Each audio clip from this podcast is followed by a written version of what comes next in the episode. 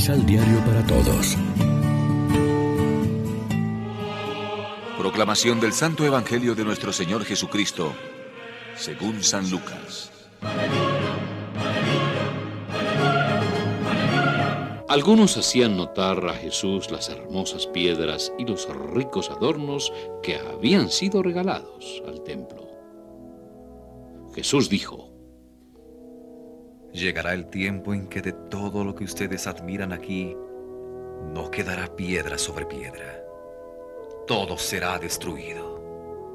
Le preguntaron entonces, Maestro, dinos cuándo sucederá eso.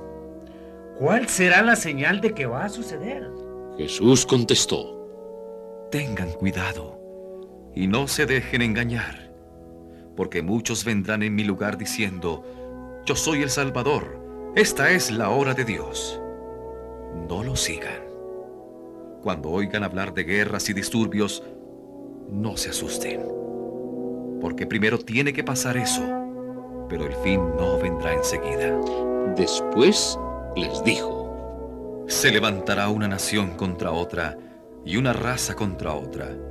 Habrá grandes terremotos, pestes y hambre en una y otra parte. Se verán también cosas espantosas y señales terribles en el cielo.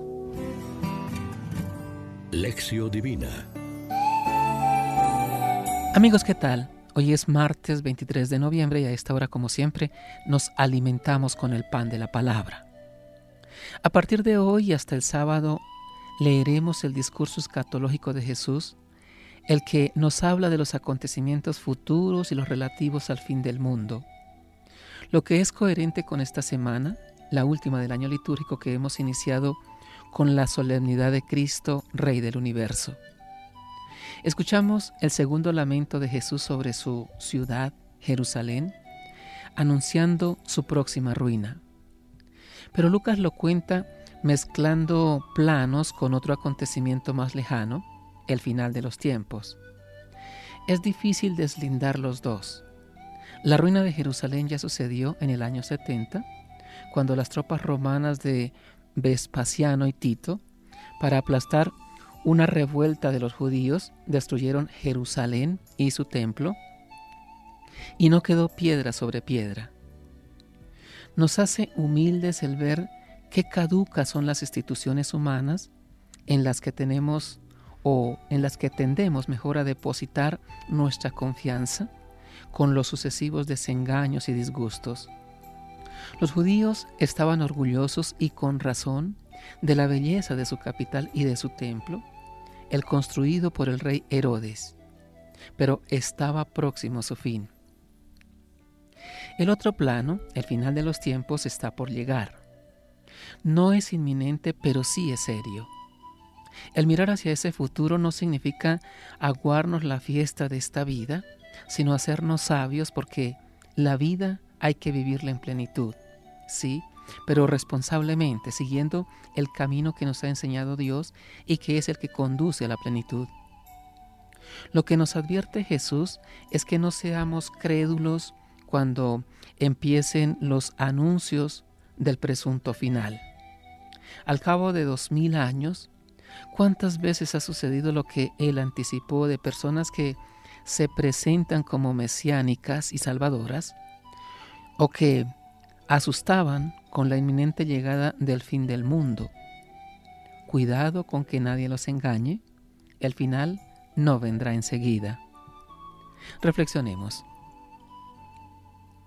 Entendemos que el final no es aniquilación, sino plenitud del proyecto revelador de Dios. Hemos comprendido el lenguaje apocalíptico para así superar las falsas profecías. Oremos juntos. Tu voz me sigue interpelando hoy como voz profética y a un tiempo esperanzadora.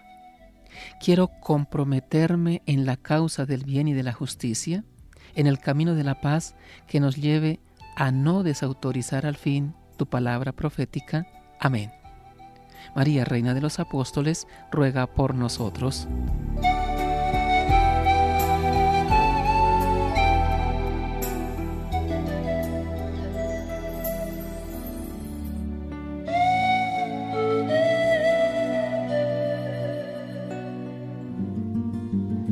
Complementa los ocho pasos de la Alexio Divina adquiriendo el emisal Pan de la Palabra en Librería San Pablo o distribuidores.